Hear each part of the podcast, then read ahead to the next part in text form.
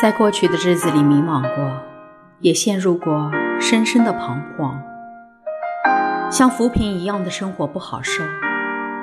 但那些敏感又脆弱的时刻，让我清醒地感受到自己还在向上，